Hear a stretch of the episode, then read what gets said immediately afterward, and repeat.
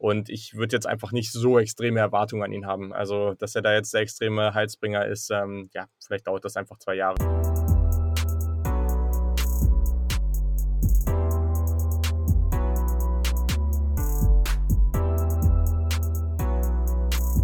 Hallo und herzlich willkommen zur 149. Folge vom Cover 2 Podcast. Mein Name ist Luca und bei mir heute Simon und ein Gast. Hi Julian. Moin. Moin. Schön, dass ich mal wieder bei euch am Start sein kann. Ja, wir haben ja gesagt, dass wir zumindest irgendwie vor der Saison nochmal äh, Rookie-Previews machen müssen. Wir haben ja die Division-Previews gemacht. Dann haben wir schon Betting-Previews, letzte Woche dann Fantasy-Previews und äh, ja, heute kommen dann die Rookie-Previews dazu mit dir. Erstmal allgemein, ich meine, man kennt dich, ist ja der Kickoff-Podcast, man kennt dich mittlerweile auch als Lead-Blogger. Mhm. Erzähl uns einfach mal ein bisschen noch darüber. Ich meine, Rafa hat uns letzte Woche schon ein bisschen angeteasert, aber äh, ist ein extrem spannendes Projekt, finde ich. Ja, definitiv. Also deswegen äh, war ich auch so happy, dass, dass ich da mitmachen kann. Ist auf jeden Fall eine richtig coole Geschichte. Und ja, also am Ende deckt es natürlich alle Themen ab und das finde ich sehr, sehr cool. Aber ich glaube, das, was mich am meisten oder was ich am spannendsten daran finde, ist halt die Kombination an Leuten, die da mitmacht. Also, dass man da halt auch mal die Möglichkeit hat, wirklich mit, mit verschiedensten Leuten, auch verschiedensten Expertisen. Also, wenn ich sagen will, ich will jetzt mal einen Draft-Artikel machen und ich würde gerne Analytics-Richtung da mit drin haben, dann schnappe ich mir halt einen von den Analytics-Jungs und man kann da irgendwie ein cooles Projekt zusammen starten. Und das, äh, ja, da hat man eben eine richtig coole Möglichkeit in diesem Projekt. Und bisher fand ich die Artikel alle wirklich sehr, sehr hochwertig und sehr, sehr gut. Und ich hoffe, das können wir weiterhin so bringen und da ein richtig gutes Ding draus machen. Ja, also ich muss auch sagen, ich habe zumindest den letzten, den ich gelesen hatte, war der AFC West Roundtable. Mhm. Uh, den habe ich verschlungen. Teilweise Meinungen geteilt, teilweise nicht so, aber das ist ja auch, das ist ja auch in Ordnung. Ja. Ja, dein Podcast, du hattest uns ja schon, als wir die Draft-Previews gemacht haben, äh, angeteasert, dass du so ein bisschen Richtung Draft auch gucken möchtest über das ganze Jahr hinweg jetzt. Wie sieht das da jetzt aus mit der Lage, die wir aktuell im College Football haben? Ja, das ist äh, tatsächlich eine sehr, sehr gute Frage, weil ich glaube, so richtig hundertprozentig beantworten kann das niemand. Und wenn es jemand sagt, dass er es kann, dann, dann, dann lügen diese Personen. also ich glaube, das, aktuell ist es ja so, dass die Big Ten und Pac-12 im Herbst nicht spielen werden, was für mich als Ohio State-Fan natürlich ein bisschen traurig ist, aber ich kann es gleichzeitig auch nachvollziehen. Die anderen drei Power 5 Conferences und einige der kleineren Conferences wollen aktuell noch spielen, aber ich glaube, auch wenn der Saisonstart jetzt gar nicht mehr so weit weg ist, müssen wir das einfach abwarten und gucken, was passiert. Gerade auch was dann ist auch super relevant für die Draft. Einige Jungs haben sich jetzt schon entschieden, vorzeitig halt reinzugehen, auch wirklich sehr, sehr gute Spieler. Also das ist natürlich spannend zu beobachten, aber dann muss man natürlich auch nochmal weiter gucken und ähm, ja, also auch diese, dieser Fall, dass die NCAA jetzt gesagt hat, dass egal, ob man spielt oder nicht, man praktisch ein Jahr an Eligibility dazu geschenkt bekommt. Also ist eigentlich egal, was man dieses Jahr macht, man kann nächstes Jahr zurückkommen, selbst als Senior.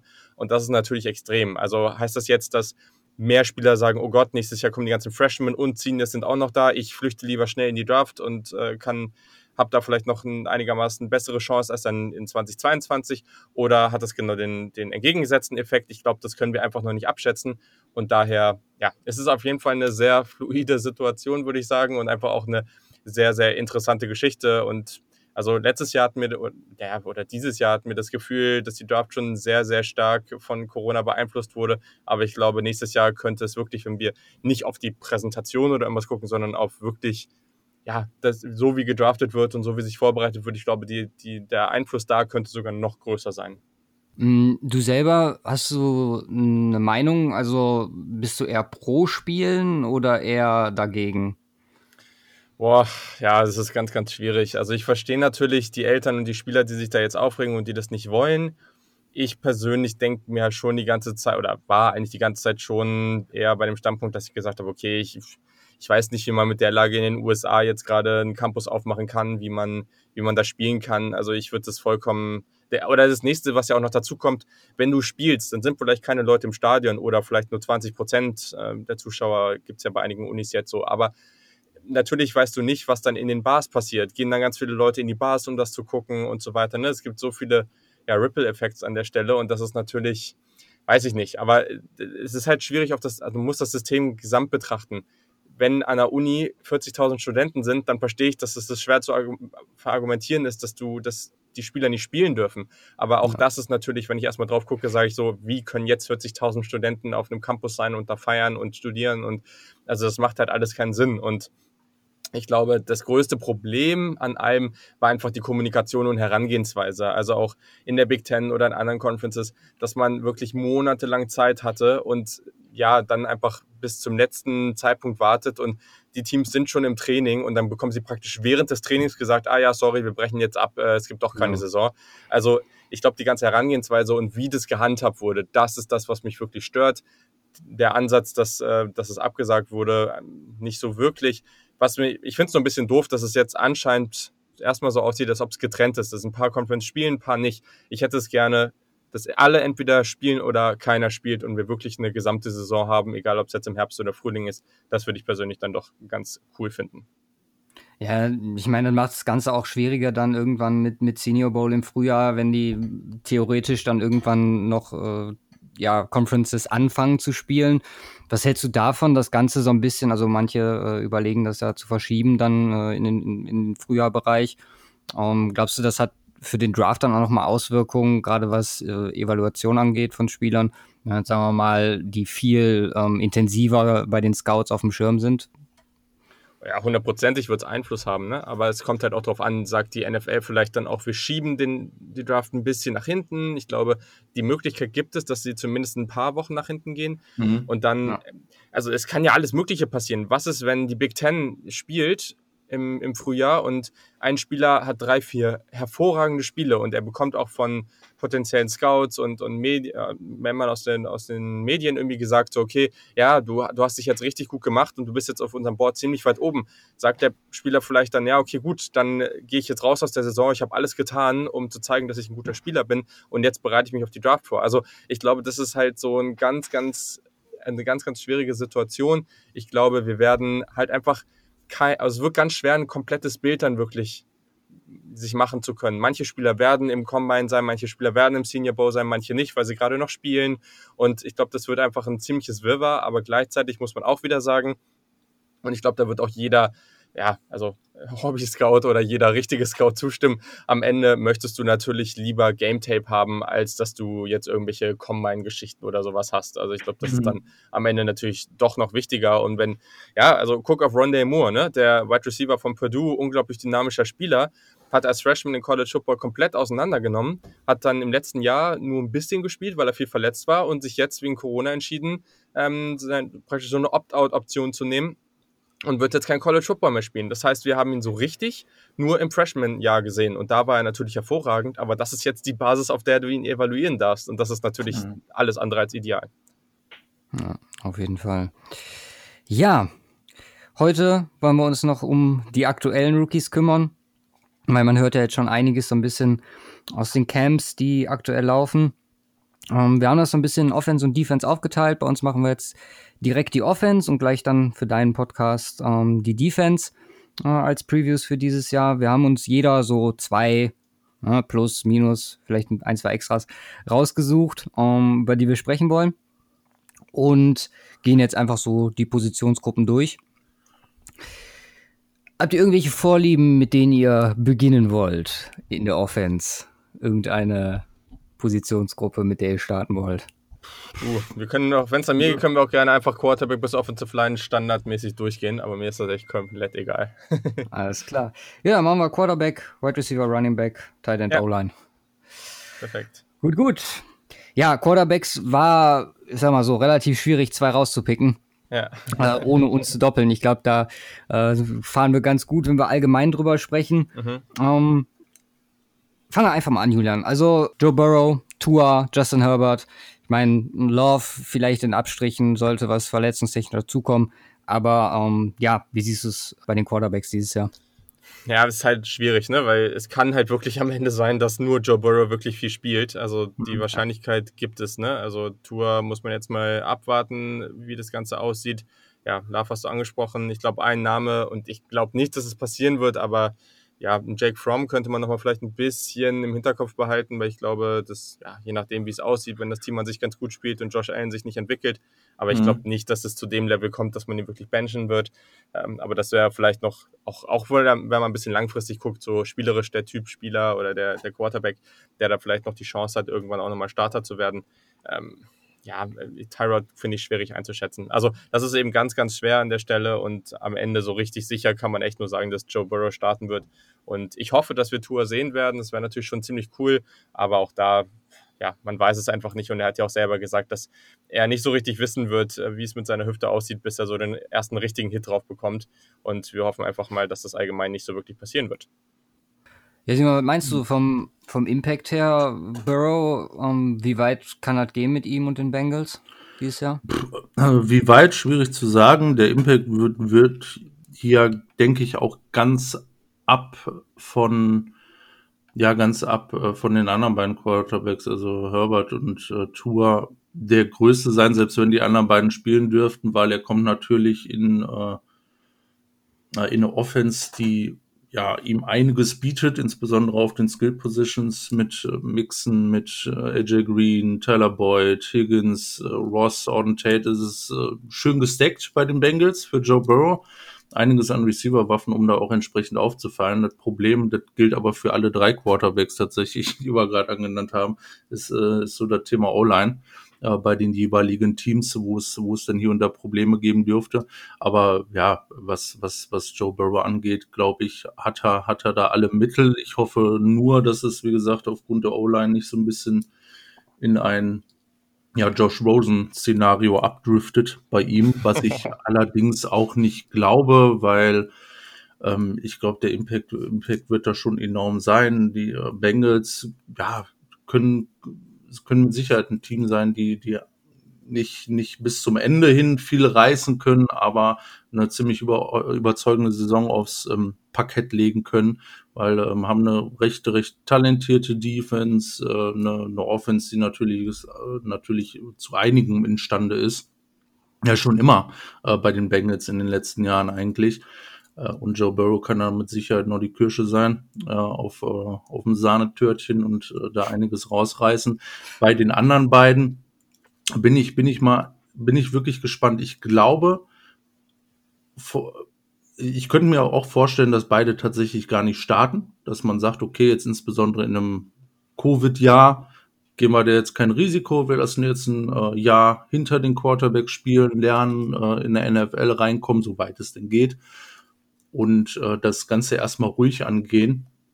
Wenn, wenn ich, wenn ich mich tatsächlich entscheiden müsste, würde ich sagen, würde ich mich tatsächlich eher auch für Justin Herbert entscheiden, dass da irgendwo größerer Impact ist. Weil ich glaube, bei den Dolphins geht's erstmal dieses Jahr sowieso noch nichts um, um nichts, wo man wirklich erfolgreich sein kann auf lange Sicht.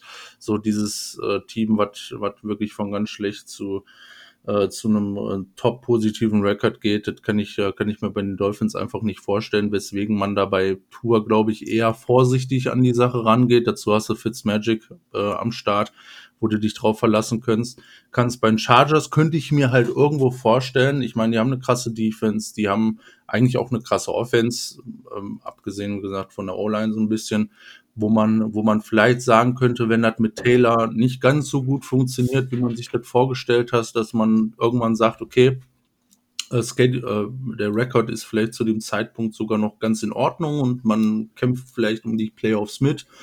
Und das klappt einfach nicht mit Taylor, dass man sagt, okay, jetzt schmeißen wir Justin Herbert rein, weil der hat uns im Training gut gefallen und so weiter und so fort.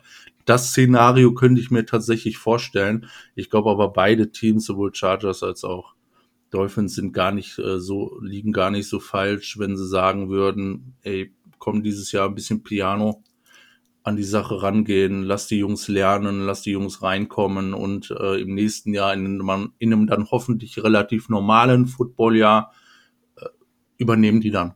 Das würde da, denke ich mal, am meisten Sinn machen. Deswegen so die einzige klare den klaren Impact, den ich da wirklich sehe. Und ich, ich denke mal, da sind wir, sind wir irgendwo alle auf, äh, auf einer Seite, wird, wird Joe Burrow dieses Jahr erstmal nur spielen.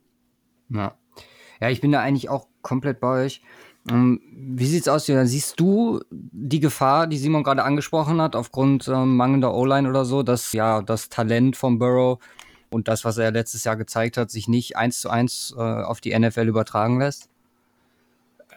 Ja, also ich glaube, man darf jetzt eh nicht so extreme Erwartungen an ihn haben. Ne? Also ich glaube schon, mhm. dass man vielleicht eine bessere Bilanz haben wird als letztes Jahr, aber es ist ja erstmal kommt er in ein ganz anderes Team. Klar hat er schon solide Waffen im Team, das, das kann man schon sagen, aber mhm. gleichzeitig, du musst natürlich auch in Relation zu den restlichen Teams sehen. Und was er bei LSU da hatte, das war natürlich enorm. Also es war ganz, ganz stark. Und ja, das hat er natürlich bei den Bengals nicht. Ich glaube schon, dass das mit der Offensive Line so eine Sache wird. Mhm. Er ist natürlich relativ mobil, aber gleichzeitig, ja, weiß ich nicht. Also ich sehe jetzt nicht die Gefahr wie bei Josh Rosen, dass das so extrem negativ wird, weil ich glaube, dazu ist Cincinnati schon eine ganz gute Ausgangssituation. Aber mhm. klar, Offensive Line muss man im Auge behalten und ich würde jetzt einfach nicht so extreme Erwartungen an ihn haben. Also, dass er da jetzt der extreme Heilsbringer ist, ähm, ja, vielleicht dauert das einfach zwei Jahre und ja. solange er auch selber ja zeigt, dass er ein guter Quarterback ist, ist ja auch alles gut. Also es ist ja nur das große Risiko, wenn er jetzt wirklich einfach extrem schwach spielt, dann musst du dir irgendwann Gedanken machen, was du mit ihm machst. Aber solange er selber gut spielt und das Team selber dann aber vielleicht noch nicht ganz auf dem Level ist, ist ja trotzdem alles gut. Ja.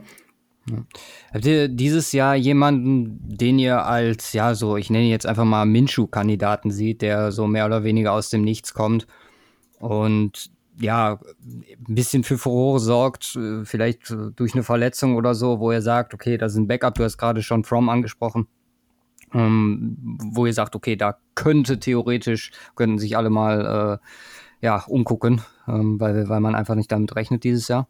Hm, ja, schwierig. Also wie gesagt, ich habe ja ähm, From eben angesprochen, das ist, glaube ich, schon so mein Kandidat, weil ich auch einfach, also das habe ich ja auch zur Draft schon gesagt. Also ich glaube, das ist so jemand vom reinen Passing-Talent, kann ich mir vorstellen, wenn man die Offense richtig aufbaut, dass der wirklich nur vom Passing und nicht von der Athletik äh, durchaus mit Josh Allen mithalten kann. Also das kann ich mir schon vorstellen. Ähm, der andere Spieler, der, ich weiß es nicht, also der wurde auch ein bisschen später genommen als eigentlich gedacht. Ähm, ist vielleicht noch Anthony Gordon. Also ich könnte mir auch vorstellen, dass der in Seattle dann ja, noch ganz solide spielt, wenn, wenn Russell Wilson ausfallen sollte. Aber da ist natürlich der Drop-off extrem. Also mhm. deswegen, ich glaube nicht, dass er da irgendwie auf das Level nur annähernd kommen kann. Und da muss man auch sagen, dass Gardner Minshew da natürlich auch eine ganz angenehme Situation hatte, die es so eigentlich nur relativ selten für Spieler ähm, mit seiner Draft-Position gibt. Ja. Also ich würde da tatsächlich, also es ist wirklich ein Longshot, aber ich würde äh, vielleicht sogar Jalen Hurts reinwerfen. Äh, nach der Verletzung, also nach der Verletzungshistorie von, äh, von Carson Wentz. Eventuell kriegt er eine Chance, also wie gesagt, auch nur dann. Aber das ist jemand, wo ich mir vorstellen könnte, dass da auch ja in Verbindung mit Peterson theoretisch was passieren kann. Ähm, wo äh, ja eine kleine Überraschung die Saison passiert. Sieh mal das so ein?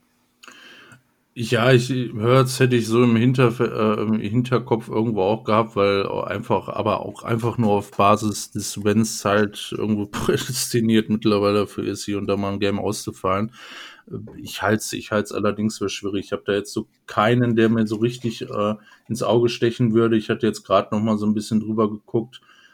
Ja, wenige, wenige, wo, wo ich sagen würde, das passt auch. Ne? James Morgan bei den Jets, aber du hast dann neben Sam Darnold hast auch noch Joe Flacco drin. Von daher ist das auch irgendwo schwierig, dass, dass man da tatsächlich dann auch Snaps sehen würde. Jake Fromm ist, ist glaube ich, wäre, glaube ich, auch mein, äh, mein Take.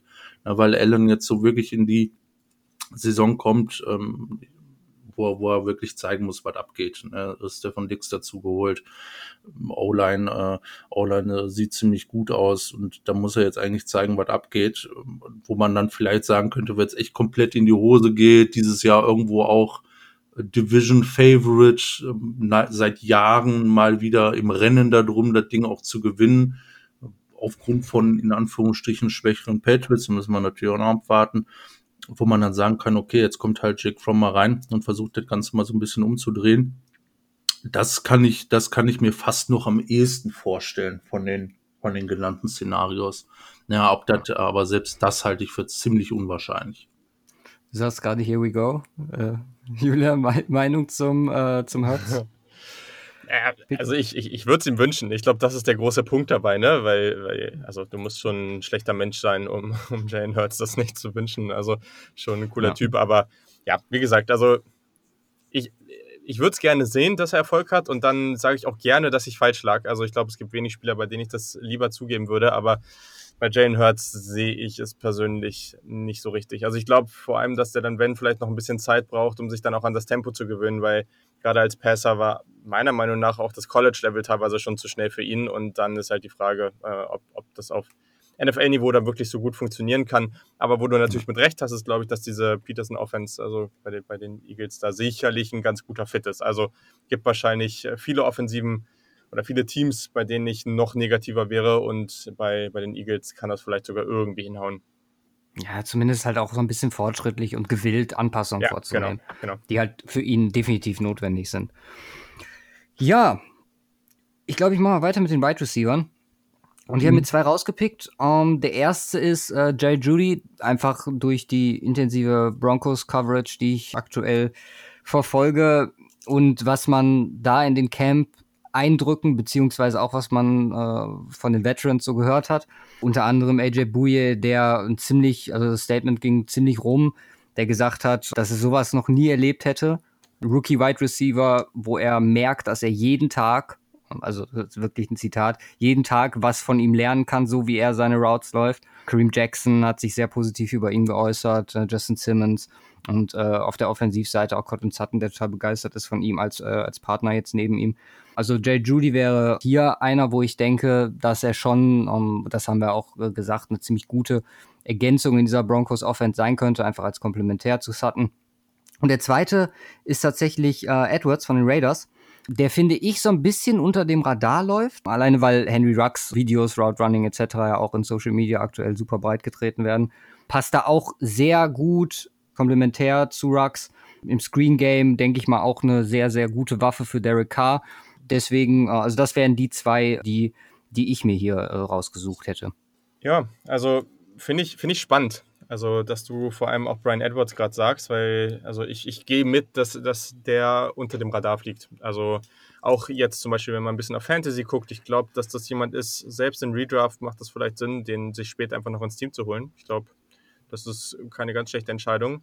Und ja, Judy, also ich habe den jetzt mal mit Absicht nicht reingenommen, weil äh, ich mir schon gedacht habe, erstens, dass du das machst und zweitens ja. ist es ja wirklich so der, der ganz offensichtliche Kandidat gerade. Wobei, den habe ich mir auch nicht aufgeschrieben, aber ich glaube auch, dass KJ Hamler da ganz gut aussehen wird. Ähm, aber ja, ich habe also ich habe tatsächlich ein paar mehr Jungs, bei denen ich auch glaube, dass die halt zumindest mal mehr produzieren werden als anderes ähm, als, oder als vieles erwarten. Aber die beiden Spieler, die ich äh, an 1 und 2 habe, ist Nummer 1 und da bin ich mir schon seit langem sehr, sehr sicher, ist Justin Jefferson. Also die Situation ist, ist ideal, also viel idealer wird es nicht. Ähm, Stefan mhm. Dix ist weg. Ähm, und äh, ja, ich, ich fand Justin Jefferson eh mega gut. Ich glaube auch, dass der Outside spielen kann. Ich glaube, dass der als Slot spielen kann. Ich habe wirklich hohe Erwartungen an den. Ähm, und dann der zweite ist Michael Pittman Jr. Und für mhm. mich hat der Potenzial nächstes Jahr vielleicht nicht von Beginn an, aber sich über die Saison schon zum Nummer 1 Receiver der Codes zu entwickeln, auch einfach durch die, ja, so wie es jetzt da aufgebaut ist. Ich glaube, das ist halt auch jemand, der da vielleicht ein bisschen kompletter so agieren kann, äh, als jetzt zum Beispiel ein T.Y. Hilton, ähm, der da halt auch einfach eine ganz wichtige Rolle einnehmen kann für Philip Rivers. Also den beiden traue ich schon sehr, sehr viel zu für nächstes Jahr, das muss ich sagen. Und dann, wie gesagt, gibt es noch so ein paar andere Kandidaten, kann ich auch gleich danach nochmal nennen. Aber genau, ich glaube, bei den beiden habe ich äh, zumindest erstmal sehr große Hoffnung und wäre auch sehr enttäuscht, wenn das nicht zumindest mal eine überdurchschnittliche Wide Receiver Rookie-Saison werden würde. Ich habe heute Morgen noch äh, Daniel Jeremiah gehört, der auch gesagt hat, Justin Jefferson, da erwartet er ein riesen, riesen, also eine Riesensaison, ja. zumindest für Rookie-Verhältnisse. Simon, wer sind deine zwei?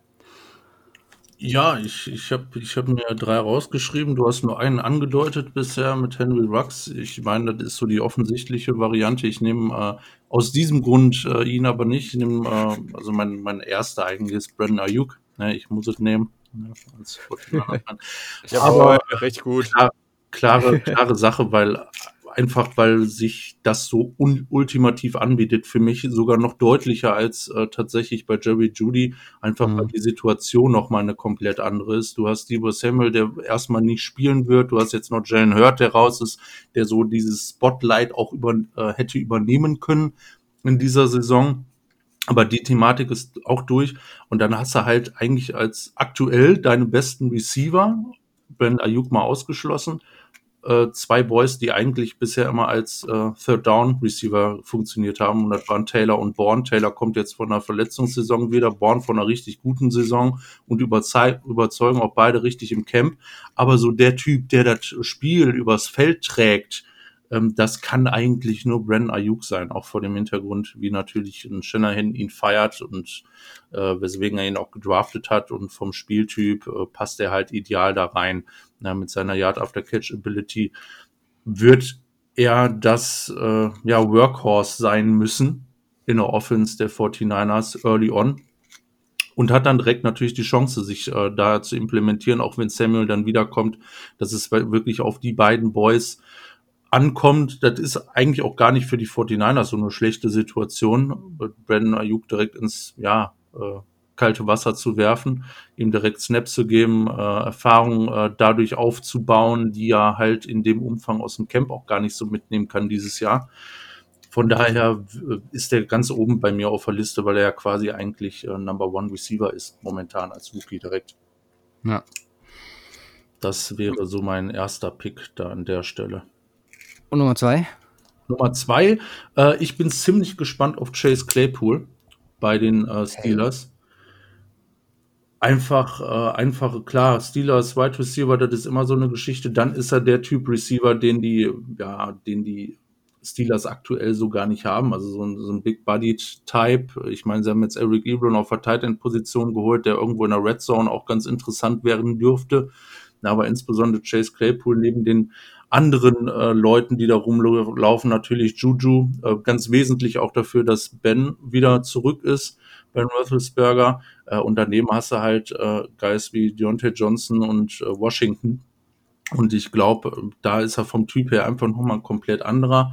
Ist äh, ja der, der ein ganz ziemlich gutes Target abgeben kann, insbesondere ähm, wo ich, wo ich, äh, wo ich auch äh, von ausgehe, in einer, in einer, in einer Red Zone äh, eine Option darstellen könnte und dann natürlich dadurch entsprechend auffällig sein kann diese Saison.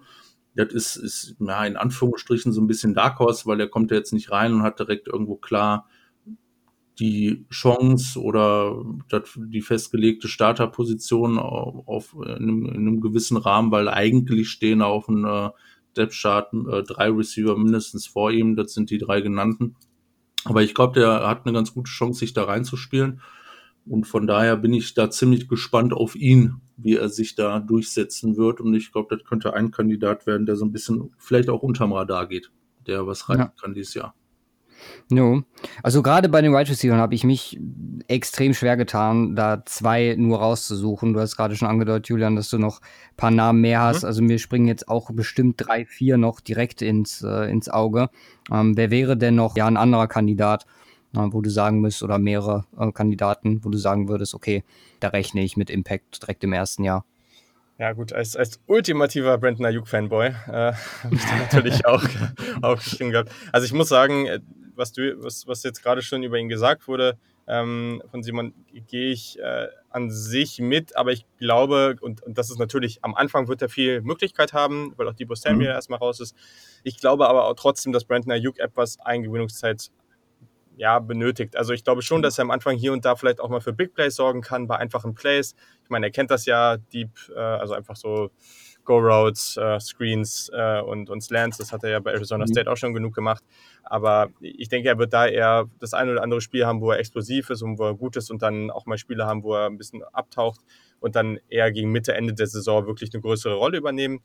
Dann zwei Jungs, die ich noch genannt habe, ich bleibe nochmal bei den Niners. Du hast es eben schon gesagt, Jane Hurt ist raus und Jawan Jennings wurde ja ganz spät so ein bisschen als Ersatz für ihn gezogen, weil er ein sehr, sehr mhm. ähnlicher Spielertyp ist, extrem bullig, äh, sehr, sehr spielstark und den hatte ich persönlich eigentlich ziemlich hoch. Bei PFF war der auch ziemlich hoch. Ich war ein bisschen überrascht, dass der so gefallen ist. Deswegen, ja. ich, ich, könnte mir vorstellen, dass der vielleicht auch eine gewisse Rolle spielt und das ist aber nur relativ zu den Erwartungen. Also ich glaube nicht, dass der jetzt irgendwie Nummer 1, Nummer 2 oder sogar mhm. Nummer 3 Receiver wird, aber ich glaube trotzdem, dass der eine Rolle für diese Offense spielen kann. Und dann noch Antonio Ganny Golden von, von, ja. vom Washington Football Team. ich, ich, Unser äh, find, Favorite. Das, äh, ich finde, der passt halt super gegenüber von Terry McLaurin dahin und, und was man bisher so liest und hört ähm, von Washington, scheint das auch schon ganz gut zu sein. Und ja, ist einfach ein ganz, ganz spannender Typ, extrem athletisch, extrem groß und sein Catch-Radius ist, ab, also ist einfach äh, surreal, also ist einfach sehr, sehr krass. Und ich glaube, dass der auch, ja, wie gesagt, die, die sind alle schon so in der zweiten oder dritten Tier. Das ist jetzt keine Spieler, die jetzt direkt irgendwie eine Nummer 1 Rolle übernehmen werden. Aber es würde mich mhm. jetzt nicht überraschen, wenn Antonio Ganny Golden, was weiß ich, seine 600 Yards und, und 5, 6 Touchdowns auflegt. Das kann ich mir durchaus vorstellen. Ja. Ja, wie gesagt, Namen, die, die mir jetzt noch zu Gesicht springen, Denzel Mims, je nachdem, wie Sam Darnold sich entwickelt. Ja, das ist sehr spannend. Ähm, ja. Ja, oder auch Jalen Rager, ja. ähm, von dem man auch sehr viel Gutes hört aus Philadelphia aktuell. Ich habe, glaube ich, gestern einen Tweet gelesen, irgendwie sieben, sieben Bälle in seine Richtung geflogen, alle sieben hat er gefangen. Also ähm, auch hier, ja, auf jeden Fall, aber war ja klar, bei, dass bei der Wide Receiver Class äh, einiges am Start sein wird. Mhm, machen wir weiter mit den Running Backs. Julian? Jo. Wen hast du da am Start?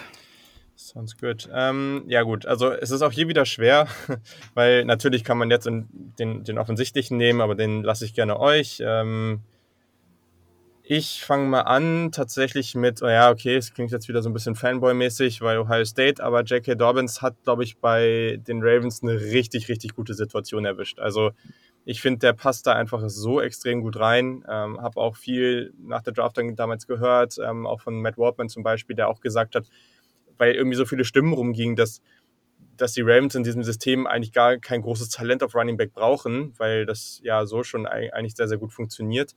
Äh, und dann ja. durch diesen Run-Thread von Lamar Jackson. Aber eigentlich ähm, passt der ziemlich genau da rein, was die eigentlich sich suchen. Und äh, die Ravens haben da wohl auch ziemlich spezifische Anforderungen.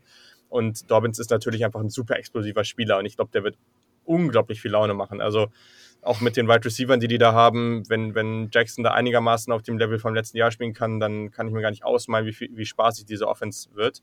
Daher J.K. Dobbins ist die Nummer eins. Hm, ich, ja, im zweiten kann jetzt, es gibt natürlich noch ein paar weitere off offensichtliche, aber ich bin nochmal zu Washington gegangen. Ich glaube, dass mit der Situation, dass ähm, ja dort ja jetzt auch ähm, Darius Geis ausgefallen ist, Schrägstrich einfach raus ist, äh, aufgrund äh, von gewissen Tätigkeiten oder Sachen, die er gemacht hat, die sehr, sehr unschön sind, ähm, finde ich Antonio Gibson immer noch sehr, sehr interessant. Ich glaube, dass der, also ich hatte den ja auch sehr hoch gerankt, ich glaube, dass der vielleicht noch nicht so, also noch nicht auf dem Level ist, um Fulltime Running Back zu sein oder auch ein Fulltime Slot Receiver, aber ich glaube einfach, dass der schon direkt mit seiner Dynamik, mit seinem Speed, ja, einfach eine ganz, ganz wichtige Komponente in diese Offense bringen kann. Auch hier heißt nicht, dass er jetzt irgendwie ein RB1 oder irgendwas sein wird, aber ich glaube, dass der einfach ein ganz, ganz wichtiges Element in dieser Offense äh, sein kann, auch für Haskins oder wer auch immer dann da startet und ich glaube, deswegen, äh, ja, fand ich den, finde ich den weiterhin sehr, sehr spannend und die Situation wird immer nur besser für ihn. Ja, also bei Dobbins bin ich äh, super krass bei dir. Also da glaube ich auch, dass wir da richtig was erwarten können. Halt, äh, der wird sich jetzt wird jetzt nicht der Starter sein, weil Ingram da denke ich mal noch die Nase vorne hat. Aber in der Art und Weise, wie die Ravens, man hat ja auch letztes Jahr gesehen, was sie sich da ausgedacht haben für Lamar. Und das werden sie dieses Jahr, denke ich mal, im Run-Game ähnliche, auf ähnliche Art und Weise tun mit J.K. Dobbins. Ähm, Simon, wer sind äh, deine zwei Running Backs, von denen du was erwarten kannst dieses Jahr? Ja, neben, neben den offensichtlichen hatte ich auch leider J.K. Dobbins. da muss ich ja die offensichtlichen machen. Ähm, und der andere, der andere, den ich äh, ich was heißt offensichtlich, so ganz unoffensichtlich ist es auch nicht, der Andrew Swift, der zu den Lions geht und da natürlich ja die äh, sehr sehr gute Chance hat, äh, Instant Starter zu sein, weil Lions und Running Game so die letzten Jahre, das ist ja eine Never-Ending Story gewesen. Ich glaube, ähm, ja, er kann da definitiv äh, in die Richtung was äh, reißen, weil A ist er erst auch auch von der Production her, weil er da alle Optionen, sag ich mal, hat. A ist er ein äh, äh, Three Down Back, entsprechend kann im Receiving Game noch eingesetzt werden. Von daher bietet er erstmal so von den grundsätzlichen Geschichten das, was äh, was ein Running Back erfolgreich machen kann, auch in der ersten Saison in der NFL.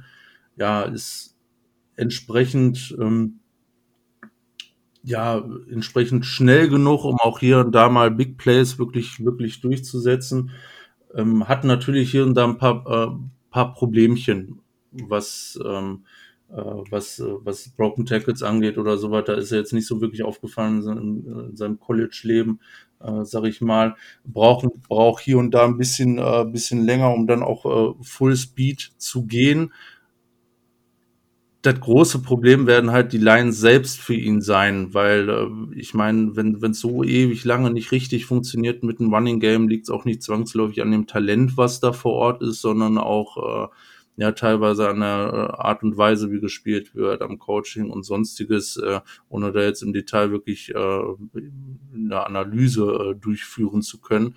Aber äh, das, ich hatte, ich hatte Daniel Swift als Nummer 1 Running Back dieses Jahr für mich, äh, für mich runtergeschrieben, weil ich glaube, bietet er, bietet er da die meiste Upside, von daher muss ich ihn hier mit reinnehmen.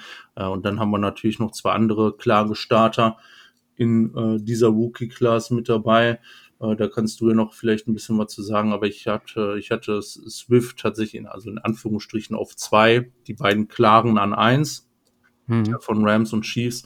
Ich glaube, da kann einiges möglich sein für die, für die Lions, die vielleicht so ein bisschen auch in ihrem ja, wie soll man sagen, so ein bisschen Schwung aufnehmen können diese Saison. Sind ja hier und da so ein bisschen Dark Horse Pick, äh, um wirklich erfolgreich ja, zu sein mit Stafford, mit einem guten, mit einem wirklich guten Jahr, einem guten Wide Receiver.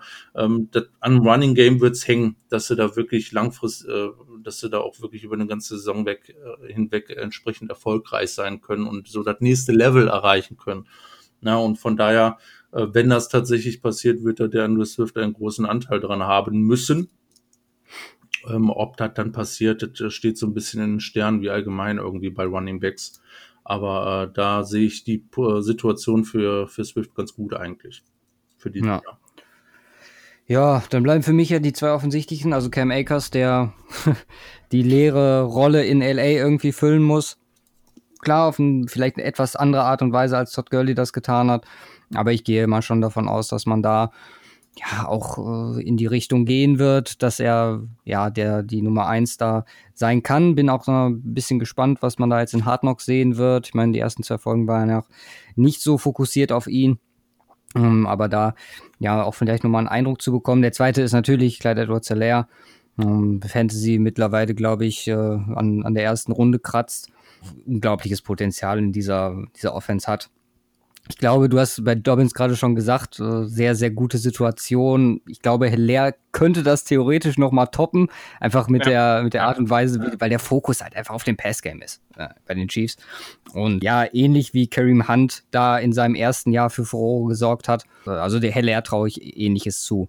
Wenn ich als ja meinen äh, etwas ja, nicht, nicht offensichtlichen Pick, aber mittlerweile vielleicht schon, kriegt auch ein bisschen Bass aktuell, ist äh, Zach Moss, der anscheinend im Camp als äh, Passcatcher oh yes. ganz gut auffällt. Ja. Mein Nummer 1 Running Back gewesen ja, äh, als wir in den Draft gegangen sind.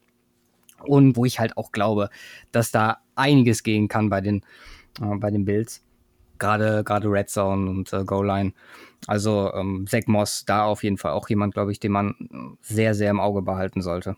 Ähm, was noch interessant fand, also es war einmal, also, wo er jetzt Cam Akers angesprochen hat, ich habe heute noch eine Meldung gesehen, dass äh, Daryl Henderson wohl äh, deutlich, deutlich besser spielt, als, als man es noch letztes Jahr gesehen hat. Fand mhm. ich ganz spannend, mhm. aber mal gucken. Äh, wo wir jetzt von offensichtlichen Spielern sprechen, ihr habt Jonathan Taylor noch nicht angesprochen, oder? Richtig, Jonathan Taylor ist noch, noch hinten rübergefallen. Sagen, weil, weil, der gehört für mich auch zu den ganz, ganz offensichtlichen, weil ich glaube, der wird klarer Leadback in, äh, bei den Codes sein. Und ja, gerade was das Rushing angeht, man muss jetzt mal abwarten. Ich glaube auch, dass der im Receiving ein bisschen unterschätzt wird und der da doch nochmal ein bisschen besser wird als eigentlich bei Wisconsin. War bei den letzten größeren oder besseren Wisconsin Running Backs dann auch so, dass die in der NFL da deutlich besser unterwegs waren. Aber ja, also gerade was das Rushing angeht und so, ist, äh, ich glaube, wird Jonathan Taylor richtig ausrasten. Sagst du auch von Beginn an?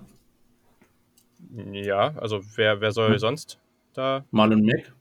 Nee, auf keinen Fall. Also ich, ich glaube nicht, dass nee. Marlon, also keine Ahnung, ich weiß es natürlich mhm. auch nicht, aber, nee. äh, aber Marlon Mack, ich glaube schon, dass der vielleicht noch eine Rolle spielen kann, aber allein wenn wir vom Talent sprechen, Taylor ist ja jetzt auch niemand, der da jetzt nur vielleicht ein Jahr am College hatte und, äh, und, und dann in die NFL ist, einfach durch das Potenzial, sondern der hat ja schon über viele Jahre gezeigt, wie stark der eigentlich ist. Also mich persönlich würde es sehr, sehr überraschen, wenn Jonathan Taylor nicht von Beginn an da wirklich die klare Nummer eins ist. Okay. Mhm. Ja, und gerade bei Running Backs hat man ja das Phänomen, dass es nochmal, man sagt ja bei Wide Receivers okay, erste Jahr kann man den nochmal geben. Aber bei Running Backs haben wir halt auch in den letzten Jahren gesehen, ähm, Fournette, ähm, Barclay, äh, Jacobs letztes Jahr, wo dann halt auch ein direkter Impact da war. Und deswegen ähm, Running Backs immer extrem spannend und man sieht ja auch, was ich zum Beispiel mega spannend finde, ist ja auch bei den Packers zum Beispiel die Situation, ähm, wo man mit Jones und Dylan, richtig? Ja, Dylan, mhm. ähm, ja. eine Situation hat, äh, ja, bezahlt man Jones am Ende, wie viel Zeit gibt man Dylan jetzt? Also auch da, ja, sehr, sehr spannende Situation, was das angeht. Theoretisch, wenn der Rookie entsprechend performt, man sich zum Beispiel auch einen Change selbst bei, bei der Produktion auf zu, also bei zukunftsgerichteten äh, Teams äh, vorstellen könnte. Definitiv. Ja. ja. Gut, gut. Dann gehen wir weiter zu den Titans. Ich glaube, Simon, hast du schon angefangen? Ähm, ich, Sonst äh, ich beginn doch einfach mal mit den Titans. An. Also ganz, ganz, ganz schwierig zu sagen ähm, da viele von den in Anführungsstrichen Top Tight Ends, äh, bewusst in Anführungszeichen gesetzt, halt auch in relativ diepe Tight End Rooms reinkommen. Das ist äh, so das große Problem, wo ich sehe, äh, was ich sehe, wo ich sage, okay, schwierig dann zu sagen, okay, der wird richtig ausrasten, richtig großen Anteil auch am Game bekommen, etc. pp.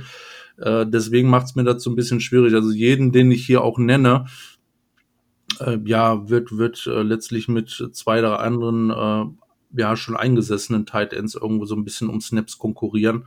Ähm, ich, wen, ich, damit reinnehme, auch als, äh, als erstes tatsächlich, weil ich ihn äh, einfach unterm Strich am meisten feier von allen Tight Ends, ist äh, Adam Trotman bei den, bei den Saints.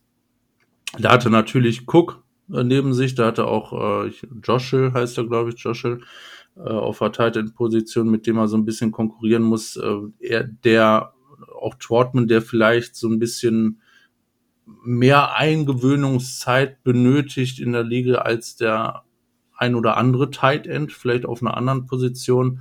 Aber ich glaube, ich glaube, der Talent bei ihm ist äh, unterm Strich äh, das größte äh, von, von den verschiedenen Tight Ends, weswegen ich mir da vorstellen kann, äh, dass er, dass er dann tatsächlich für ein paar Big Plays gut ist und auch insbesondere die Saints ja hier und da gerne mal ja, in Anführungsstrichen unbeschriebenes Blatt, unbeschriebenes Blatt ist er jetzt nicht, aber hier und da mal reinschmeißen, um äh, Plays zu machen, auch in vielleicht unterschiedlichen Rollen äh, tatsächlich. Deswegen traue ich da Adam Tortman zumindest in der ersten Saison noch irgendwo, irgendwo mit am meisten zu, weil ich glaube, die Upside ist da bei ihm am größten dahinter, dahinter wird es dann sehr schnell schwierig. Du hast, ja, du, du, du ich, ich habe noch Bryson Hopkins mit reingenommen bei den Rams, weil die insbesondere im Receiving Game gerne ihre Tight Ends mal einsetzen. Das Problem auch da ist aber, dass du einen Higby und einen Average irgendwo davor hast, wo man ja dann ein Fragezeichen dran setzen muss, wie viele, wie viele Snaps da wirklich auf Bryson Hopkins fallen. Aber da ist vom, vom, vom System her, weil Hopkins in seinem ja, von, von seinem Talent her einfach so in diese Receiver-Rolle Tight End wunderbar reinpasst, äh, auch was sein Speed tatsächlich angeht da ähm, tatsächlich sich einige Chancen bieten, wenn, wenn der Temp, äh, Camp wirklich gut läuft, dass Sean McVay sagt, ey, genau in dem und dem Play will ich den haben oder der macht das, macht das wirklich gut, auch, auch vielleicht für ein, äh, für ein Jet Sweep tatsächlich mal gar nicht so schlecht wäre, wie ein Owen Kittel äh, hier und da mal macht, auf, aufgrund äh, äh, seines Speeds. Da, da kann ich mir tatsächlich noch am meisten vorstellen. Bei dem Rest wird es halt irgend, es wird bei allen eigentlich ein riesiger Gamble. Ich, ich weil es könnte auch unterm Strich so sein, dass eigentlich kein Tate End so wirklich einen richtigen Impact hinterlässt diese Saison, weil ja auch die Klasse meiner Meinung nach nicht so extrem gut war dieses Jahr. Äh, ich ja. habe noch zwei, drei andere aufgeschrieben, aber die, da halte ich mich erstmal äh, zurück. Ähm, von daher, was sagt ihr dazu? Ja, Julian, Hast du, hast du überhaupt welche gefunden? Ich weiß ja, wie du zur, äh, zur Zeit Class eingestellt warst. Ja, auch geht. Also, äh, ich glaube, es gab sogar Menschen, die da noch negativer eingestellt waren. Also, geht eigentlich relativ flott. Trotman war ganz, ganz klar mein Nummer 1 Talent diese Klasse. Deswegen gehe ich da mit. Ich glaube auch, dass der, ja, vielleicht nicht zu Beginn an, aber ich glaube, bis Ende des Jahres könnte ich mir vorstellen, dass er die Nummer 1 Talent-Rolle übernehmen kann. Also, ist jetzt keine super hohe Wahrscheinlichkeit, aber ich kann es mir vorstellen. Mhm. Und dann ist es auch so, dass auch hier, wo, also alles, was ich gelesen habe, waren da auch die Berichte aus dem Camp bisher sehr, sehr gut. Also deswegen, das ist schon mal positiv. Ich habe an eins war so ein bisschen mein Ausweichmanöver. Da habe ich mir Chase Claypool aufgeschrieben, weil ich den so ein bisschen als Talent gelistet hatte. Mhm. mhm. Ja, aber es ist schon ein Ausweichmanöver an der Stelle, muss ich Gut, auch Bei der sagen. Größe aber nachvollziehbar. Ja, ja. Aber ich, äh, wie gesagt, ich glaube alleine dadurch diese Rolle, die er auch gespielt hat, mit viel vertikal oder halt diese kurzen Crossing Routes, aus denen er dann auch viel machen kann. Also ich kann mir schon vorstellen, dass der da auch einfach relativ schnell reinfindet und selbst wenn man ihn nur auf simple Art und Weise einsetzt und dann, auch wenn ich den Pick unglaublich nervig und, und viel zu früh und auch ziemlich dämlich fand, äh, ist Cole Komet bei den Bears. Ich glaube einfach, ja. dass er die Möglichkeit bekommt. Also äh, das ist, glaube ich, mehr so eine Möglichkeit, also mehr die Opportunity ist da, als dass ich den Spieler wirklich cool finde. Also ich finde den auch, also mhm. also der ist auch nicht so besonders athletisch und ja, weiß ich nicht. Also ich habe jetzt, ich fand den nicht so mega spannend, aber am Ende von, von der Möglichkeit sollte der auf jeden Fall da seinen Shot bekommen, da auch zumindest mal hier und da in dieser Offense eingebunden werden zu werden. Ja, ja ihr habt äh, ja die, die Mehrheit jetzt schon genannt. Viel Spaß. Ich, ja, ich, ich suche jetzt mal ein bisschen. Vielleicht Hunter Bryant als Option im Passing Game, aber da hast du auch TJ Hawkinson, der letztes Jahr noch mal ordentlich besser war. Um, ich werfe einfach noch mal zwei Namen rein, wo ich, äh, wo mich eure Meinung noch mal interessiert, äh, einfach äh, aufgrund der Situation. Und zwar wären das die zwei Patriots Tight Ends, mhm. Keen und äh, Asiasi. Ja, seht ihr da eine ne Möglichkeit äh, dieses Jahr einfach nur, weil ein äh, ja, Patriots vakanter ähm, mit Matt Lacoste vielleicht äh, leicht besetzter Tight End Room ja, noch vielleicht so ein paar Fragen aufwirft, dass die zwei einen Impact haben könnten? Sehe ich. Vielleicht? Ja, also sehe seh ich schon. Ich glaube, vor allem bei Asiasi sehe ich es schon. Ja, Volkin war ja auch eigentlich ganz, äh, ganz interessant. Ich hatte die beide nicht so mega hoch, mhm. aber ich mhm. glaube schon, dass die, ja, ich glaube, die haben sich die beiden Jungs schon relativ spezifisch rausgesucht für das, was sie machen wollen. Deswegen glaube ich schon, dass man da was erwarten kann. Aber halt also weiß ich nicht, ich ja. mochte die jetzt nicht so extrem, ne? Also da ist ein Adam Troutman für mich halt auf einem ganz anderen Level. Deswegen ganz, ganz schwer zu sagen. Ja, Simon? Ja, es ist, es kommt echt drauf an, wie, wie du den Impact oder auf, auf wessen Basis du den tatsächlich aufbaust. Ne? Wenn man sagt, Opportunity sind die mit Sicherheit ganz oben angesetzt, einfach weil, weil der Titan Doom äh, für einen Eimer ist von, von, von Pat sonst so weil, weil die es halt einfach auch nötig haben, das auszuprobieren. Dahinter würde ich dann wahrscheinlich auch äh, Cole Kmet, sag ich mal, legen, weil ich meine, sie opfern Zweitrunden-Pick für ein Tight End, dann müssen sie den auch irgendwo spielen lassen, ne, um, um äh, auszutesten, ob etwas ist. Aber äh, das ist so ein bisschen, ja, ein bisschen weird dann halt dieses Jahr unterm Strich. Ne? Du hast dann die, wo du sagst, die haben die Opportunity, wo man aber selbst nicht so von überzeugt ist, dass die das Talent haben da wirklich erfolgreich zu sein. Und da, wo man vielleicht noch sagen würde, da haben sie das Talent, ist halt auch eine entsprechende, ähm, ist die Opportunity halt so ein bisschen die Frage. Ähm, ähm, und äh, also was, was, was den äh, Titan Boom sonst so angeht und die Konkurrenz in dem Rahmen, das ist halt so das Dumme dieses Jahr, weswegen ich da bei allem eigentlich relativ pessimistisch bin aber bei den, bei den Patriots Titans, dazu, dazu habe ich mich zu wenig mit äh, Asiasi und Kino auseinandergesetzt, um da überhaupt großartig was sagen zu können. Ich habe die auch mit aufgeschrieben, einfach, aber auch nur auf Basis der Opportunity, die sie haben. Ob da wirklich was bei rumkommt, äh, das ist äh, wahrscheinlich unterm Strich ein Coinflip. Ja. Wer vielleicht noch passt, so jetzt auch, auch in dem, dem Kontext, wäre vielleicht äh, Josiah DeGuara, der um, habe ich irgendwo jetzt äh, zuletzt gelesen, dass es irgendwie, wie war die Formulierung? der die, die Kyle Juszczyk-Version von Green Bay mhm. äh, nach äh, dem Jimmy Graham-Abgang.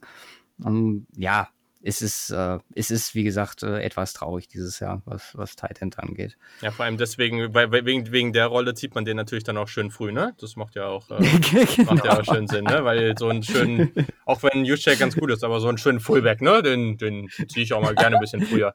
Wir dürfen nicht schon wieder in die, in die äh, haben ja, jetzt schon genug ja, die, weiß, die Packers geslayt um den Draft rum. ja, hast du recht. Was, was sagst du zu Albert und äh, den Rest musst du übernehmen, Luca?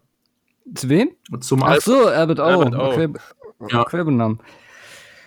Äh, ja, ich oder, oder Julian? Ja, du, äh, Ja, also, ne, Second Team ist er im Moment, äh, also vor allem was Red Zone angeht, extrem dominant, aber da spielt er auch gegen die Broncos Second Team Secondary. Also, ne, ist es so ein bisschen, ähm, also aktuell sieht es aus, Fangio sagt, er ist ziemlich zufrieden mit ihm. Ich kann mir aber nicht vorstellen, dass gerade bei dem Tight End Room, wo jetzt äh, Jake Butt auf einmal als äh, gesunder Spieler äh, so ein bisschen, ja, nochmal aufs Parkett tritt und halt Venet, ähm, der aktuell Concussion Protocol ist, aber halt auch da die klare Nummer zwei hinter Fan ist. Also ich kann mir den Impact nicht wirklich groß vorstellen bei ja. Okwebunam dieses Jahr.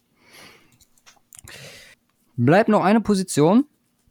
Ähm, ich glaube, da fange ich jetzt einfach nochmal an und äh, werf meinen äh, absoluten Lieblings-O-Liner dieses Jahr äh, in den Ring mit äh, Tyler Biadasch oder Biadisch, der ja so ein bisschen um seine Position kämpfen muss auf Center äh, bei den Cowboys.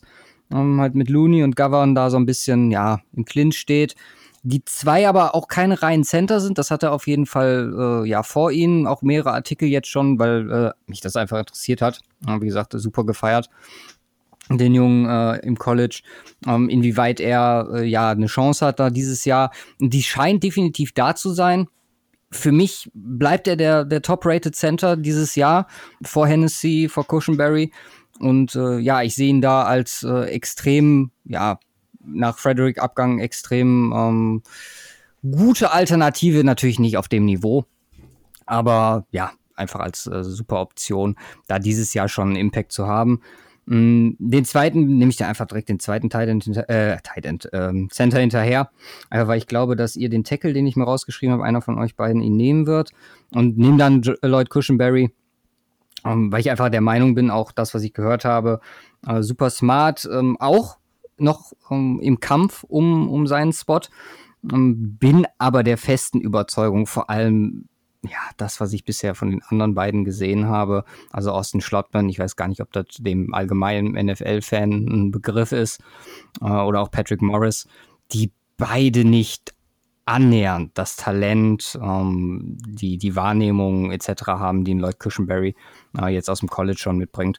Und deswegen ähm, die zwei Center, äh, beschränke ich mich einfach mal drauf, sehe ich als zwei ja, extrem gute Pieces, die dieses Jahr ein bisschen für Furore sorgen können, soweit man das als Center zumindest tun kann. Ja, Julian, sind deine zwei O-Liner. Ja, du hast, äh, ich habe drei aufgeschrieben, einen hast du schon genommen, das ja, das passt hervorragend, würde ich sagen. äh, ich hatte nämlich tatsächlich auch Lloyd Cushenberry, weil, ja, ich von dem, ja, ich glaube einfach, dass der starten wird und ich denke, dass der, ja, in der Situation da auch einen ganz soliden Job machen wird. Also bin ich bei dir. Ja, einer, den ich habe, ich dachte, einen der Tackle muss ich nehmen. Und da bleibe ich bei meinem Tackle One und das ist Dredrick Wills. Ich glaube, die Situation passt da ganz gut. Ich glaube, der kann einen großen Unterschied für, dieses, für diese Passing Offense auch einfach haben. Also Baker Mayfield braucht da einfach auch nochmal ein bisschen bessere Protection. Das muss sich dieses Jahr entwickeln und mit Wills wird er da also einen hervorragenden äh, Passblocker dabei haben. Also der hat mir so gut gefallen. Die, die Fuß, also der, ähm, die, die Geschwindigkeit seiner Füße, die Hände, wie er sie eingesetzt hat. Ähm, einfach sehr, sehr smooth, wie er das alles, äh, wie er da im Passblocking aufgetreten ist, hat mir wirklich hervorragend gefallen. Und zweiter Spieler, wo ich auch einfach denke, ja, dass der direkt starten kann für die Falcons, ist eben Matt Hennessy. Ich glaube, der, mhm. ja, vielleicht sogar irgendwie auf Left Guard oder sowas, denke, da ist der echt ganz interessant. Ähm, hat mir, ja, auch grundsätzlich eigentlich ganz gut gefallen, hatte den in meinen Offensive Line Spielern auch in der Top 10, also fand den Pick an der Stelle eigentlich auch ganz cool. Und ja, also ist jetzt, äh, der wird ja jetzt keine, keine Bäume ausreißen oder irgendwas, das glaube ich jetzt nicht. Aber am Ende auf jeden Fall ein spannender Typ und, und ich denke, der wird dann einen soliden Job in der Offensive Line machen. Okay. Ja, du hast den Tackle noch nicht genannt, den ich hatte. Gucken wir mal, was der Simon sagt. Ich fange erstmal nicht mit dem Tackle an. Ich fange erstmal mit äh, auf meinen Nummer 1 Inside O-Liner auf dem Draftboard an und äh, habe äh, Cesar Ruiz. Mhm. Ja, hat der bei den äh, bei den ähm, Saints dann Saints. eine Guard-Position übernehmen wird, weil sie einen guten Center haben. Das äh, Plus neben Andrews Peach ist so ein bisschen die Depths ein Fragezeichen da inside bei den, bei den Saints. Von daher wird er da direkt die Opportunity kriegen und ich glaube auch direkt Starter sein. Ich, ich weiß es nicht, da habe ich jetzt nicht mehr nachgeguckt, aber ich meine auch Andrews Peach ist verletzt zum Teil oder kurzfristig. Ähm, ich, ich weiß, weiß noch nicht mal, irgendwas ist da auch, dass er ein paar Wochen nicht am Start ist oder Start sein könnte. Von daher ja, hat Finger gebrochen, Daumen gebrochen.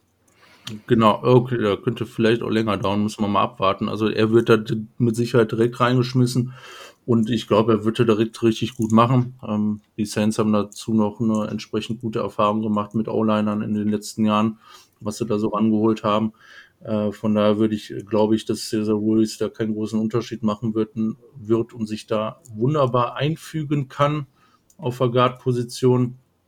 Und das ist so, äh, ja, mein Nummer eins, auch unter anderem, ich hatte auch Lloyd Cushenberry mit dabei, wo ich auch gute Chancen, wirklich richtig gute Chancen sehe. Als zweites, und ich weiß nicht, ob das dein Tackle ist, den du suchst, aber Josh Jones von den Cardinals. Ja, Tackle Schrägstrich Guard, ja. Ja, ich glaube, ich, ich habe hab im Trainingcamp nicht allzu viel von Cardinals verfolgt, aber ich glaube, das könnte auch eine Option direkt sein für Right Tackle, weil Marcus Gilbert ist rausgeoptet aus der Saison. Mhm. Und das lässt die, ja, lässt die Cardinals ja so ein, doch, doch ein bisschen offen auf der Tackle-Position, weil wenn ich mal so äh, durchgehe, ist es äh, ein bisschen schwierig. Ich meine, klar, die haben DJ Humphreys, und danach hatten sie eigentlich Markus Gilbert und da wären sie ganz gut aufgestellt gewesen. Äh, wie gesagt, Josh Jones vielleicht auch aufgrund seiner ähm, Möglichkeit, gegebenenfalls in, Inside zu spielen, da sehr gute Chancen dieses Jahr auch zu spielen. Und der wird dieses Jahr spielen, weil die Cardinals brauchen da entsprechend äh, Hilfe äh, in der O-Line. Und ich könnte mir sogar vorstellen, dass er da gegebenenfalls direkt als Tackle mit rein startet. Äh, ja, und das wird er, wird er mit Sicherheit äh, gar nicht mal so schlecht um das sehr vorsichtig auszudrücken. Ich glaube, er wird das ganz gut machen. Er war bei mir auf dem Board, was die Tackles angeht. Ich hatte ihn jetzt unter Tackle auch gezählt. Der fünfte nach den vier in Anführungsstrichen offensichtlichen, mehr oder weniger. Äh, und glaubt, dass er da auch für seine Erwartungen, was man von Drittrunden-Pick denn in Anführungsstrichen erwarten kann, äh, wird er, wird er dann einen ziemlich guten Job machen. Das war so mein zweiter ja. ja, ich fand äh, das Zitat von äh, Cliff Kingsbury ganz gut, der gesagt hat äh, bei einer Arizona Radio Station, What's going on? Did he kill somebody last night? Also dann äh, in der dritten Runde äh, zu den ja, Cardinals fiel. Ja, wie gesagt, das war der, den ich auch noch hatte. Ansonsten ein bisschen traurig über den, also klar, ist er dann äh, als erster, glaube ich, wirklich gegangen. Andrew Thomas äh, zu den Giants, mein Top-Tackle. Glaube aber, dass das nicht mit dem Impact ähm, aufgrund der Situation mit neuem Headcoach ähm, etc. Corona äh, ein bisschen, ja, sollte man vielleicht ein bisschen Zeit geben. Gut, gut. Dann haben wir die Offense schon durch. Jo. Irgendwer, wer ist der Rookie, Julian, wo du sagen würdest, der hat dieses Jahr den größten Impact? Beziehungsweise wäre das dann quasi Rookie of the Year äh, auf Offense äh, ah, okay. dieses Jahr. Ja, okay. Also ich, ich gehe jetzt mal nicht auf den typischen Quarterback, weil mich nervt das mhm. auch, dass das immer, ja. dass das immer Quarterbacks werden. Das finde ich irgendwie ziemlich lame. Ähm, boah, es ist schwer zu sagen, weil ich glaube, die, die dafür in Frage kommen, sind Edwards Ilea. Ähm, ich ja, nee, ich glaube nicht, dass J.K. Dobbins da die Chance hat, auch wenn ich glaube, dass er am Ende des Jahres der Starter sein wird in, in Baltimore. Aber ich mhm. bin mir da noch nicht so, also ich glaube, da ist die Opportunity nicht groß genug. Und dann, ja, es ist halt Judy. Äh, CD Lamp ist, glaube ich, nicht, nicht so prominent in der Offense, einfach weil da noch andere gute Passcatcher drin sind. Ähm, ja, ich glaube, ich würde mit Clyde Edwards leer gehen und äh, meine beiden Wide Receiver, die ich eben genannt habe, Justin Jefferson und Michael Pittman Jr. sind so ein bisschen meine Dark Horse Picks. Ja, Pittman finde ich, find ich extrem spannend. Also da können die, die wettfreudigen Freunde unter uns ja, auch vielleicht mal in die Richtung gucken. Sollte vielleicht die eine oder andere gute Quote dabei sein. Simon? Oh, ey. Ich, Nimm doch mal ein Center. Ich, ich, äh, nee, schwierig, schwierig. Also klar, äh, Joe Burrow, nein. Es wird sowieso Joe Burrow. Nein, also, nein, ich, ich sag's nicht. Ja, es wird sowieso Joe Burrow. Das, das, das sehe ich, sehe ich, sehe ich da genauso. Aber ich kann mir, ich kann mir vorstellen, und eigentlich, den hatte ich auch eigentlich bei Wide Receiver an 1. Äh, tatsächlich, äh, den habe ich so ein bisschen rausge, äh, ich so ein bisschen rausgelassen, nur erwähnt, aber ich glaube, dass von den Top Receivern auch, von den dreien, klar hat ähm, Judy da auch gute Chancen, aber ich glaube, dass Henry Rux da tatsächlich, äh, da, ich, ich glaube, der kann so eine richtig crazy Saison hinlegen. Einfach so, so richtig gestört. Okay. Und, äh, dass er sich das dann auch entsprechend verdient. Das wäre jetzt so mein Pick außerhalb Quarterback, wo ich sagen würde, das kann tatsächlich so laufen, auch wenn es, auch wenn die Wahrscheinlichkeit vielleicht eher bei einem Running Back äh, tatsächlich liegt, äh, weil die Opportunity da ein bisschen höher ist, insbesondere als Starter. Aber ich glaube, Henry Rux ist so gut. Muss er dann aber mit Yards after Catch machen. Weil, ähm, Richtig, genau. Weiter als 20 Yards wirft Derek Carr den Ball ja nicht. Ja, aber das ist ja genauso geplant. Alles klar. Gut, gut. Dann vielen Dank, dass du da warst, Julian. Sehr, sehr gerne. Hört euch auf jeden Fall die äh, Defense Preview dann bei ihm im Podcast an. Mhm. Ähm, wo findet man dich? Wo darf man dich äh, lesen, hören? Lesen, hören. Natürlich, äh, der Saturday Kickoff Podcast findet ihr überall, wo es Podcasts gibt. Also ich denke, wenn es noch irgendwas gibt, wo es, wo es nicht hören könnt, sagt mir Bescheid, aber ich weiß gerade nichts. Und genau, sonst auf Twitter, Instagram at Saturday Kick und Twitter findet ihr mich persönlich noch einfach unter Julian Barsch. Perfekt, alles klar. Vielen Dank können ja noch mal irgendwie festhalten, um dann mit der Saison vielleicht was zu machen, ja. um vielleicht noch mal Richtung College zu gucken, was da dann gerade abgeht, wenn, ne? beziehungsweise äh, in den Divisions, die spielen und äh, wie sich die Rookies denn so machen ja. äh, dieses Jahr, ob wir heute richtig lagen. Hat uns auf jeden Fall sehr gefreut, dass du wieder am Start warst und immer wieder gerne. Jawohl. Sehr, sehr cool. Ja, machen wir auf jeden Fall. Freut mich auch immer und macht echt äh, sehr viel Laune mit euch. Perfekt. Dann wünschen wir euch noch eine wunderschöne Woche. Wir äh, hoffen, dass wir unseren Gast vom letzten Dienstag und vorletzten Dienstag ähm, dann doch irgendwann äh, in zwei Tagen, Simon? Drei Tagen. Äh, an den Start kriegen. Da wird es dann irgendwie, habe ich ja schon angedeutet, irgendwie eine Sonderfolge geben. Die Folge kommt heute, hm, bringt euch jetzt relativ wenig, aber die kommt dann wie üblich am Dienstag. Wir hören uns dann entsprechend.